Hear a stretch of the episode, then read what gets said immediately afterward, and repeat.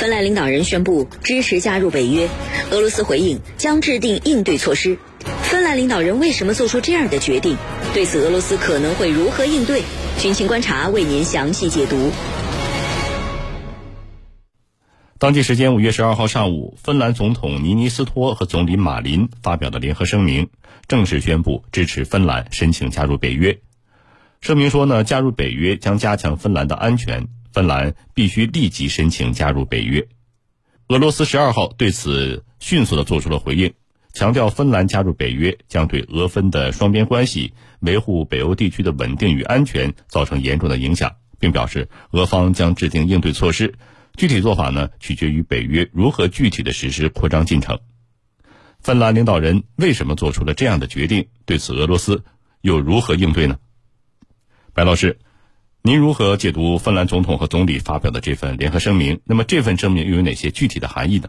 呃，那么芬兰现在来讲呢，这个表态啊，基本上，呃，就是确定。我们说之前其实已经传出来，芬兰和瑞典啊，作为北欧国家呢，呃。已经很有可能将在今年，那么去启动参与北约的相关流程。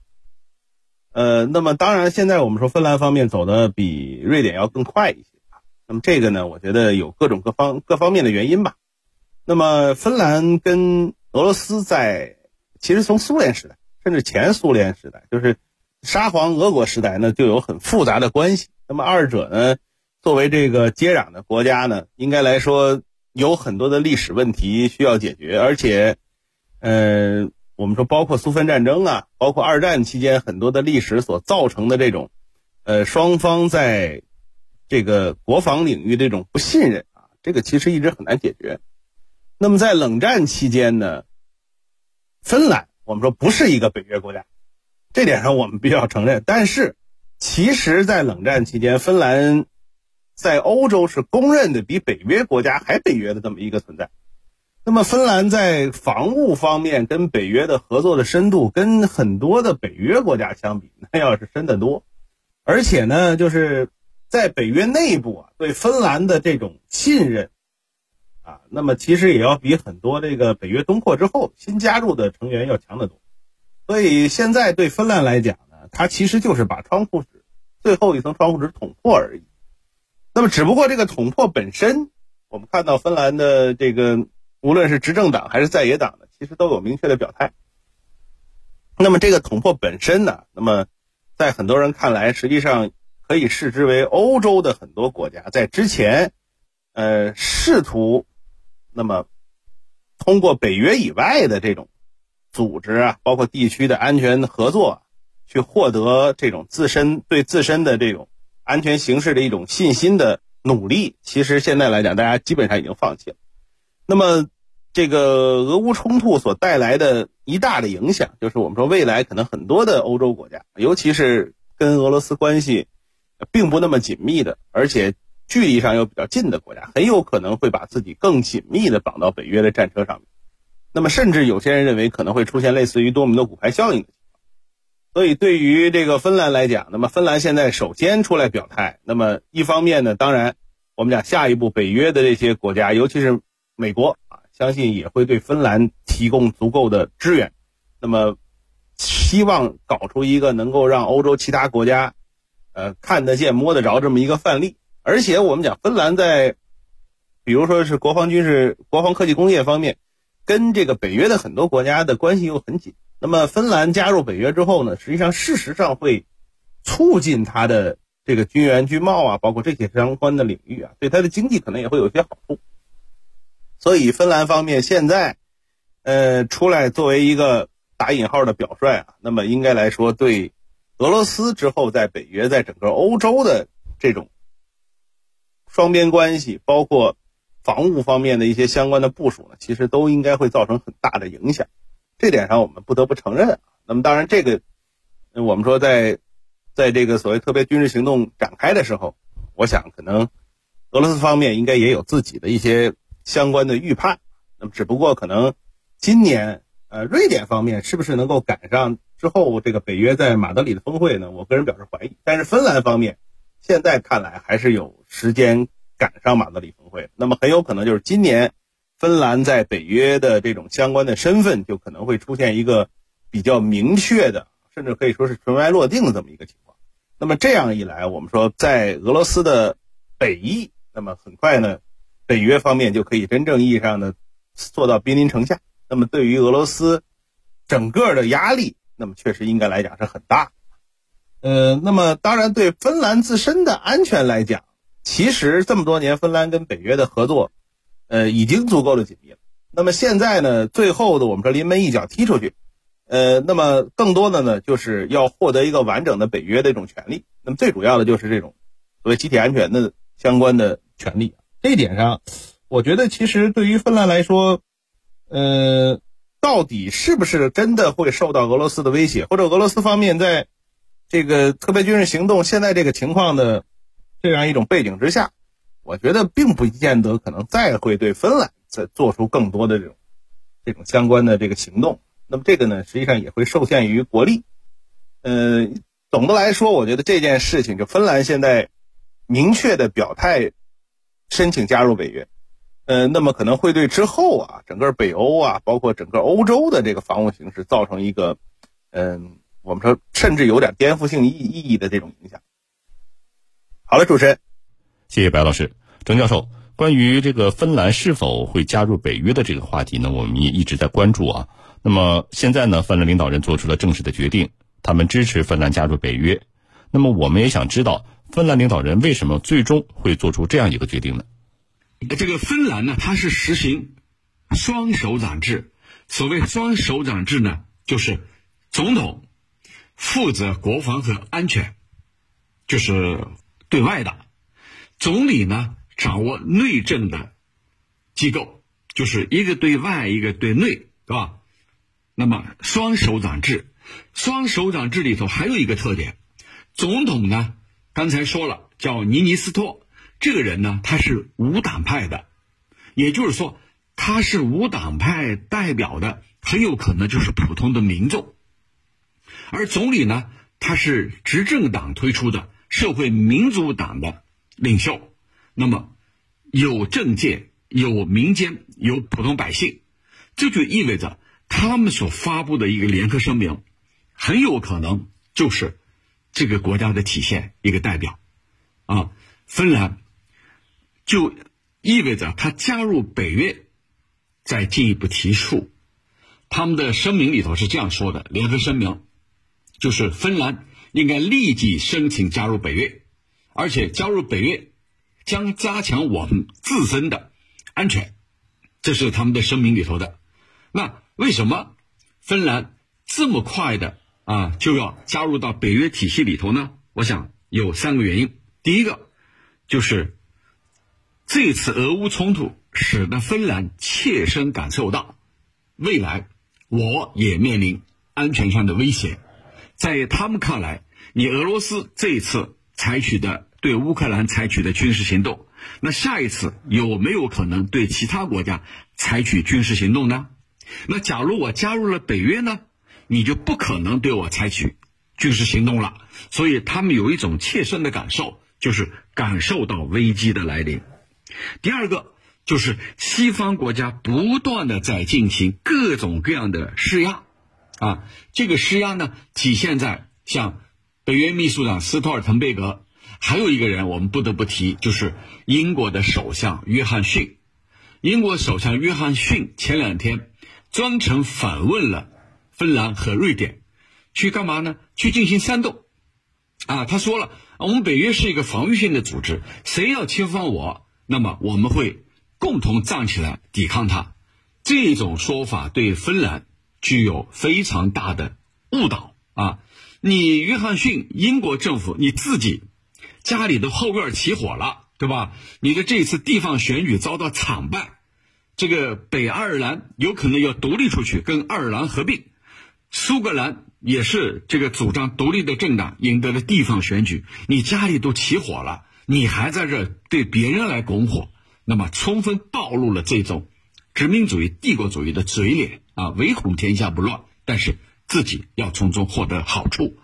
美国方面更不用说了，啊，不断的去进行各种各样的煽动。而斯托尔滕贝格是北约的秘书长，啊，美国认为这个人很好，让他延长自己的任期啊，他延长任期了，他更加卖力去推销这个北约体系、北约组织，煽动更多的国家加入北约体系里头。你看这里头就是离不开这些人不停的在进行拱火、煽动、渲染。那么第三个因素就是整个西方的话语体系，这个话语体系啊，它是谁来说，谁这个先入为主都非常重要，因为老百姓他是跟着舆论走的，那这就使得芬兰的老百姓就有一种危机感。而我呢，如果加入了北约呢，那我不就高枕无忧了吗？所以这些这些话语体系在这些国家，我想是占着主导的。因为像美国的谷歌、推特、Facebook、脸书这些，在西方国家，它的影响力是非常强悍的。每个人一起床，第一件事打开手机看新闻，都是这些。咱们想想看，这种话语体系对老百姓的这种。左呃，这个左右对老百姓的这个误导有多深？我相信每个人都能体会得出来。啊，主持人，好，谢谢陈教授。芬兰领导人宣布支持加入北约，俄罗斯回应将制定应对措施。芬兰领导人为什么做出这样的决定？对此，俄罗斯可能会如何应对？军情观察正在解读。白老师。关于芬兰领导人的这个决定，俄罗斯方面的回应说是将制定应对措施。那么，俄罗斯可能采取的应对措施又有哪些呢？好的，那么俄罗斯采用的应对措施啊，这个现在实际上对俄罗斯来讲，没有太多的措施可以可以可以可以使用。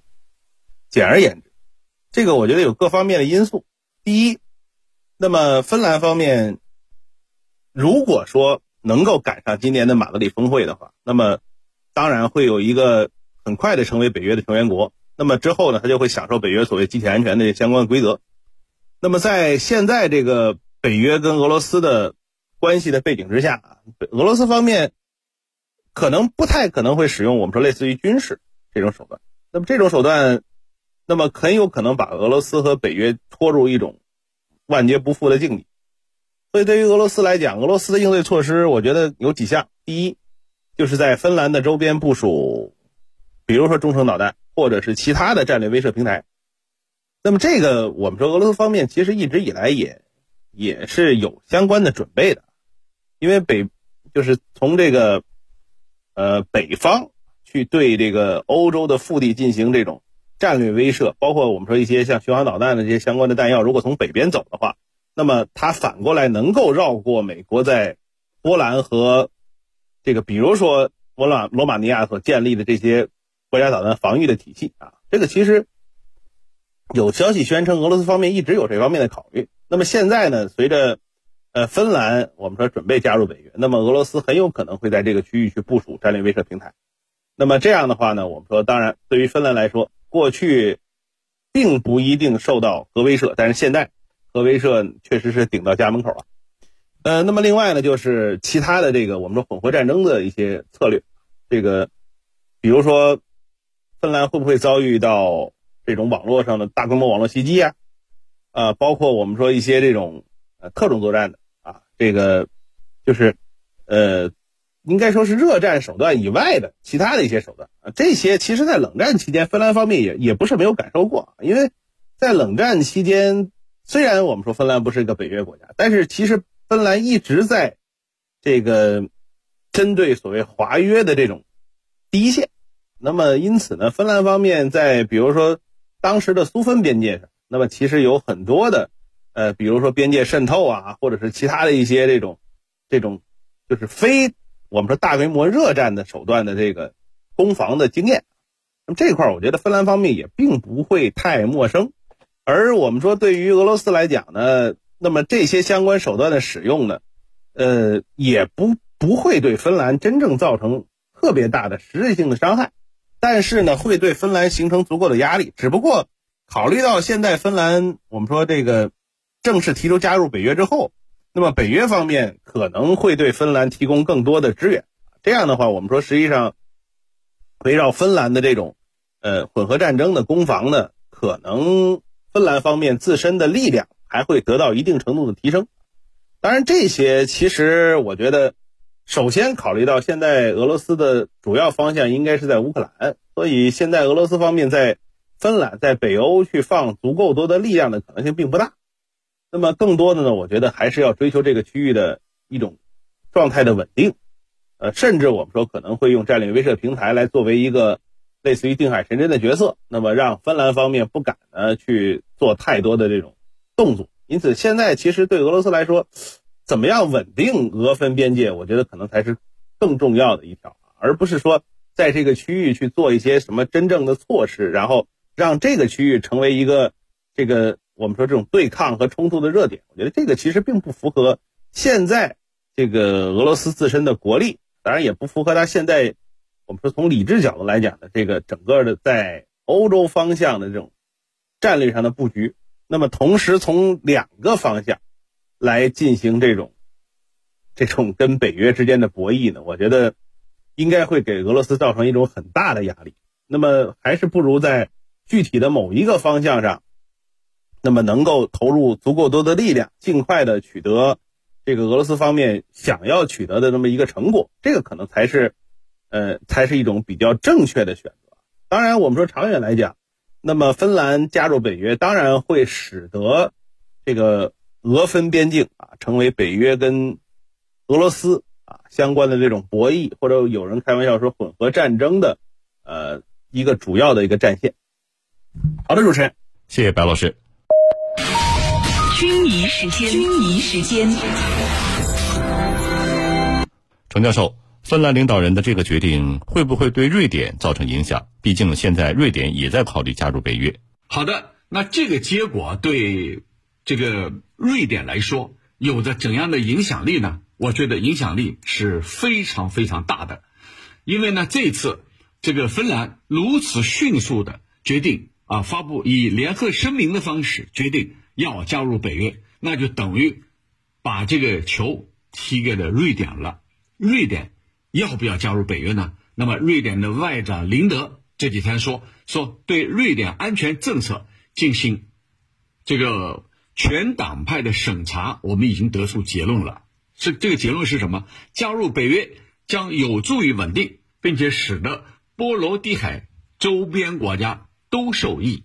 这是林德说的，他还说了一句话，就是加入北约以后，将提高军事冲突的门槛。你看，这就是西方的话语体系，什么意思？加入北约了，别人就不敢欺负你了，就这个就这么简单啊，这个门槛就提高了。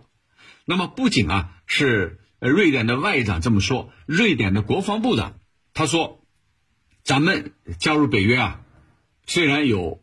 这个风险，但是我们准备来应对这样的风险。那么也就是说，这个瑞典，这个对加入北约是持一种非常积极的态度的。那么，如果瑞典加入到北约，这就结束这个国家两百多年的不结盟的这个状态。啊，现在呢，就是瑞典的邻国芬兰实际上已经迈出了加入北约的第一步。啊，他们以联合声明的做法。啊，加入了啊，迈出加入北约的第一步，这就意味着这个球现在踢到了瑞典这一边，人家加入了，你要不要加入？啊，我相信这样的影响，这样的左右是非常强的，它的影响力是非常强的，那肯定会对瑞典产生强有力的影响。他们会觉得，你看，芬兰和俄罗斯有着一千三百多共同公里的共同边境线。人家都加入了，那我们为什么不加入？对吧？人家都不怕，那我们也应该加入。所以这里头啊，就会对瑞典造成一种非常强悍的这个冲击。再加上这个北约、西方国家、美国啊这些西方国家不停的去进行煽动，那么瑞典加入北约啊，我觉得，呃，通过芬兰的这次。呃，这个提速也会使瑞典也相应的提速。那么现在，这个虽然球踢给了瑞典，但是还有一个就是俄罗斯方面怎样反应？俄罗斯方面说了啊，如果你瑞典和芬兰你们加入北约，将产生重大的政治和军事影响。至于什么样的军事影响，没有说，因为芬兰加入北约以后，就使得他们和俄罗斯的陆地边境线将增加一倍以上。那么，俄罗斯在波罗的海和北极地区，也就意味着被北约国家所包围。那俄罗斯愿意吗？他肯定不愿意，肯定会采取措施。这些措施有可能是政治外交上的，也可能是军事上的，对吧？因为这实际上某种程度上，比你这个乌克兰挑衅俄罗斯还要严重。主持人，好，感谢两位军事评论员的精彩解读。